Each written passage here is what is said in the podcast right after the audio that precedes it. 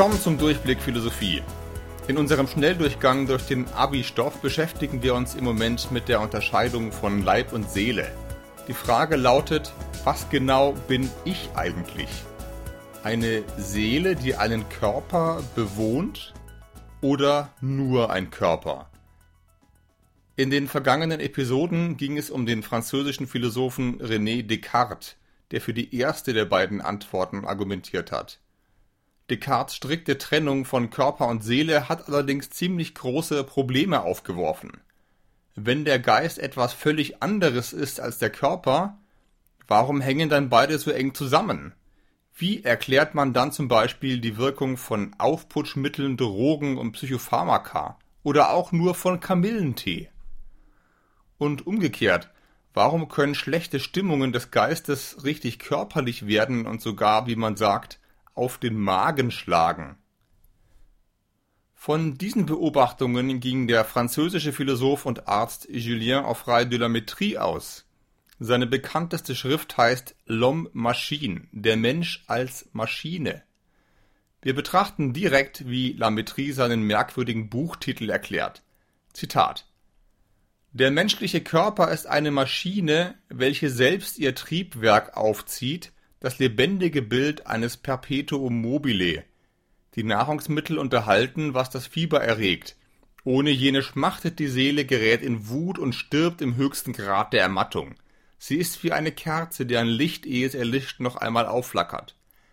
Aber wenn man den Körper ernährt, wenn man in seine Gefäße stärkende Getränke eingießt, dann wird auch die Seele stark wie diese und bewaffnet sich mit stolzem Mute, der Soldat, der beim bloßen Genuss von Wasser geflohen wäre, wird heldenmütig und geht unter dem Klang der Trommel freudig in den Tod. Zitat Ende. Man kann offensichtlich ziemlich viel mit dem Menschen anstellen, wenn man seinen Körper nur richtig aufputscht. Wie ist nun aber das Bild von der Maschine zu verstehen? Lametrie schreibt vor der Erfindung der Dampfmaschine unter Maschinen stellt man sich im 17. Jahrhundert noch Aufziehmechanismen vor, wie man sie in Uhren verwendet. Später im 18. Jahrhundert konstruierte der Mechaniker Jacques de Vaucanson eine automatische Ente und einen künstlichen Flötenspieler. Wahre Sensationen in der Zeit der Aufklärung. Im Grunde aber alles kein Hexenwerk. Man muss eben nur die Mechanismen kennen, die Zahnräder und Uhrwerke. Und genauso ist es auch beim menschlichen Körper, erklärt uns der Mediziner Lametrie. Auch der Körper ist eine Art Maschine, die man auf verschiedene Weise bedienen kann. Anders als die Taschenuhr kann der Mensch aber sein Triebwerk selbst aufziehen. Er muss eben nur genug Essen, Trinken, Schlaf und so weiter bekommen. Sobald der Körper Energie aufgetankt hat, kann er sie auch wieder abgeben im Grunde nicht anders als die aufziehbare Ente. Das Universum besteht aus Körpern, die unterschiedlich viel Energie haben. Aus der Physik kennen wir Energie in Form von Wärme und Bewegung. Die Gesamtsumme der Energie im Universum bleibt bekanntlich immer konstant. Körper übertragen ihre Energie auf andere Körper. Und dieses Spiel von Materie und Energie ist für Lametrie auch schon alles, was im Universum passiert. Diese Perspektive war zu seiner Zeit durchaus bahnbrechend. Der Astronom Johannes Kepler hatte gezeigt, dass die Erde sich um die Sonne dreht, nicht umgekehrt. Und der Physiker Isaac Newton entdeckte das Gravitationsgesetz, das die Bahn der Planeten annäherungsweise ebenso gut erklären konnte wie die Tatsache, dass Äpfel senkrecht vom Baum fallen. Wenn die Naturgesetze von Materie und Bewegung das ganze Universum erklären können, vom Apfel bis zu ganzen Planeten, warum sollen sie nicht auch für den Menschen gelten? Auch der Mensch besteht ja aus Materie, die sich bewegt. Lametrie gebraucht für diesen Gedanken ein ziemlich grausiges, aber auch anschauliches Beispiel. Zitat Wenn man zum Tode verurteilte Verbrecher, deren Körper noch warm sind, zerlegen könnte, würde man an ihrem Herzen dieselben Bewegungen erblicken, welche man an den Gesichtsmuskeln enthaupteter Leute wahrnimmt. Zitat Ende. Nach dem Tod schlägt das Herz kurz weiter. und nachdem der Delinquent geköpft wird, können seine Gesichtsmuskeln immer noch zucken. Eine eklige Vorstellung, für den Mediziner Lametrie aber höchst interessant. Auch Hühner laufen ja bekanntlich noch ein paar Meter, nachdem man ihnen den Kopf abgerissen hat. Das bedeutet zumindest, dass kein unsichtbarer Geist notwendig ist, um zu erklären, warum sich Körper bewegen. Es sind letztendlich Naturgesetze. Nerven, Neuronen, Gehirn steuern die Körpermaschine. Im Detail sind diese Gesetze zwar vielleicht manchmal schwierig nachzuvollziehen, aber im Grundsatz sind sie nichts Mysteriöses. Auch Descartes nannte den Körper übrigens eine Gliedermaschine, um ihn von dem Geist abzugrenzen, der in der Maschine wohnt. Lametrie verwendet dasselbe Bild, behauptet aber, es gibt nur die Maschine, keinen Geist, der darin herumspukt. Auf den ersten Blick wirkt das vielleicht irgendwie zu simpel. Ja, meine Nerven treiben mich vielleicht zum Kühlschrank, wenn mein Magen knurrt, aber treiben sie mich auch dazu, ein Buch zu lesen? Das ist doch etwas rein Geistiges. Auch solche Beispiele kann Lametrie aber in sein Schema einordnen. Zitat. Nichts ist so einfach wie die Mechanik unserer Erziehung. Alles lässt sich auf Töne oder auf Worte zurückführen, die von dem Munde des einen durch das Ohr des anderen ins Gehirn gehen. Zitat Ende. Lesen lernen wir durch unsere Erziehung, Erziehung besteht aus Worten und Worte bestehen letztendlich aus Schallwellen. Bestimmte Schallwellen haben in meiner Grundschulzeit vor einigen Jahrzehnten also in meinem Gehirn etwas ausgelöst, das irgendwie bis heute noch in Gang ist. Und darum lese ich heute noch. Selbst die Tatsache, dass ich jetzt diesen Podcast produziere, hängt damit auf verschlungenen Wegen zusammen. Die Schallwellen aus diesem Podcast lösen wiederum vielleicht in deinem Gehirn etwas aus und so weiter. Alles kein Hexenwerk, alles reine Mechanik, wenn auch biologische Mechanik. Im Grunde läuft also überall dasselbe Materie- und Bewegungsspiel. Überhaupt kann die Materie ja viele spektakuläre Sachen. Sie kann magnetisch aufgeladen oder elektrisch zum Leuchten gebracht werden. Warum soll sie dann nicht auch denken können? Auf Anhieb klingt das vielleicht erstmal ungewohnt, aber wenn wir wirklich glauben, dass unsere Gedanken unseren Körper bewegen können, haben wir laut Lametrie gar keine Alternative zu dieser These. Denn hinter allen Bewegungen müssen irgendwelche Triebfedern stecken, die Triebfedern des Körpers können zwar voneinander abweichen, sie können sich im Detail unterscheiden, aber eben, Zitat, niemals vermöge der Verschiedenheit ihres eigentlichen Wesens. Und folglich ist die Seele nur ein Bewegungsprinzip oder ein empfindlicher materieller Teil des Gehirns, den man ohne einen Irrtum zu fürchten von dem Gesichtspunkte betrachten darf, dass er eine Haupttriebfeder des ganzen Maschinenwerks ist, welche einen sichtlichen Einfluss auf alle anderen zu üben scheint. Zitat Ende. Wenn die Seele hinter allen materiellen Bewegungen steht, dann muss sie selbst irgendwie materiell sein. In diesem Zitat lässt Lametrie bewusst offen, ob die Seele tatsächlich ein konkretes Organ ist, ein Teil im Gehirn, oder ein allgemeines Bewegungsprinzip, quasi ein Verhaltensmuster, das über weite Teile des Nervensystems verteilt ist. Vor allem behauptet Lametrie nicht, dass es die Seele gar nicht gibt. Irgendwas in uns gibt es ja, das denkt, entscheidet, sich erinnert und so weiter. Lametrie sagt lediglich, was immer dieses etwas ist, es muss letzten Endes rein materiell sein. Somit vertritt er eine reduktionistische Position. Reduktion kommt von lateinisch reducere, zurückführen.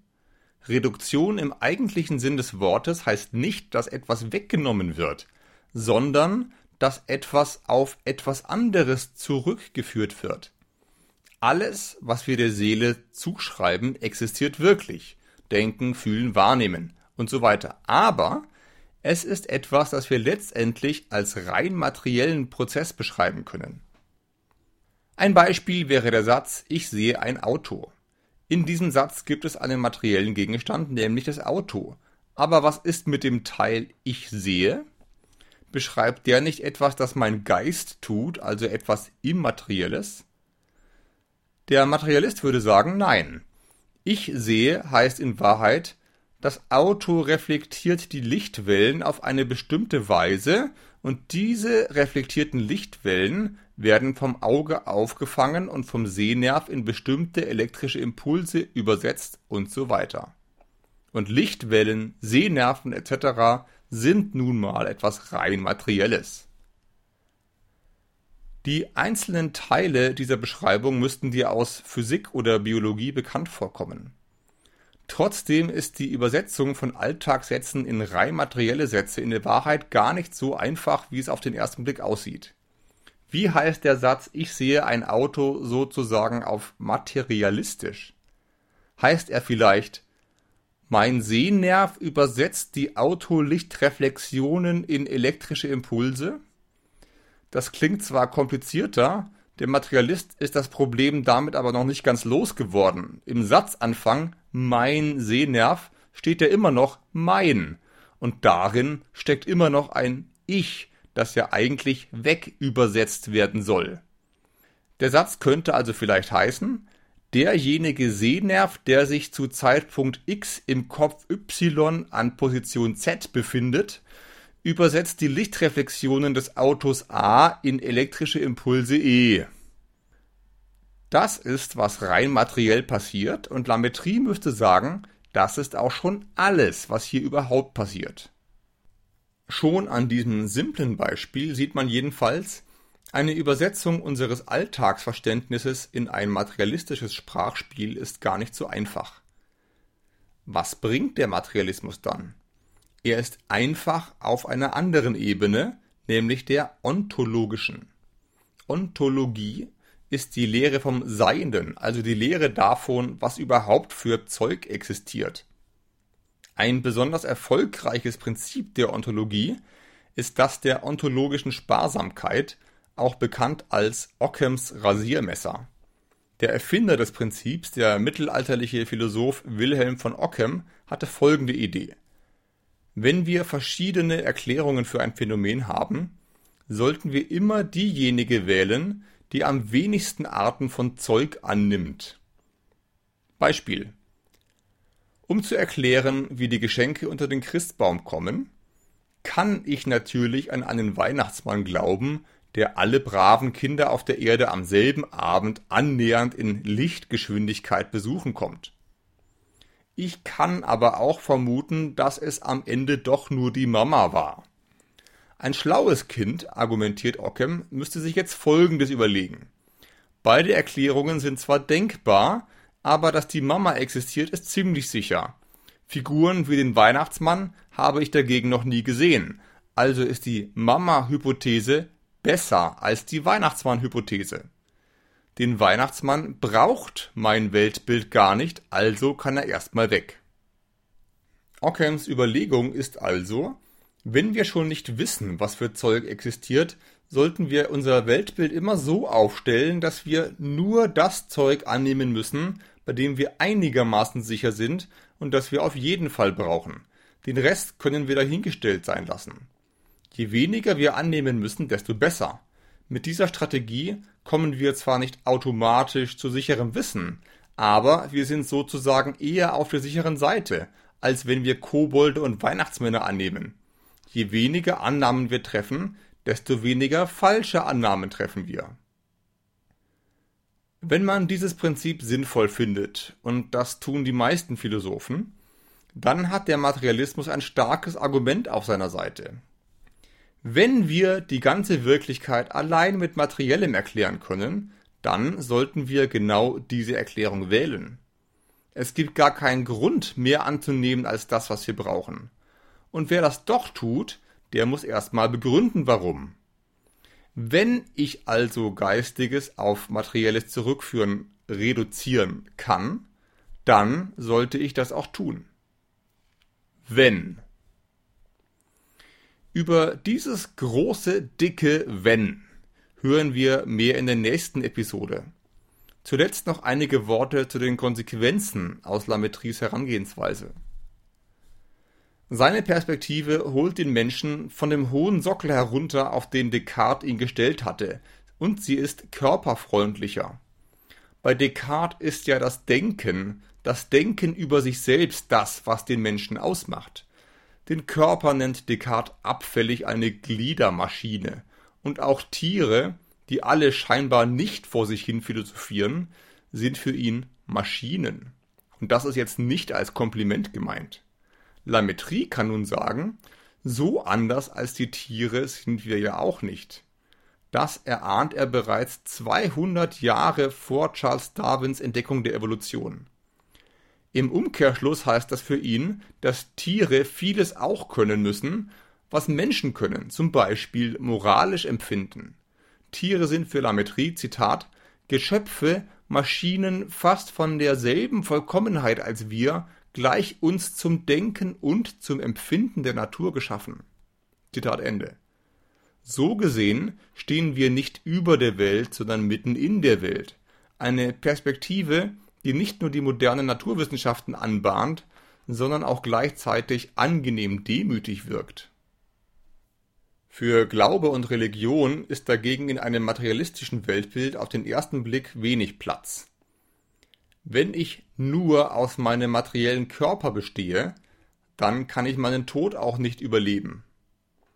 Und wenn Gott nicht aus einer bestimmten Menge von Atomen an einem bestimmten Ort besteht, dann passt er nicht zurecht ins Universum.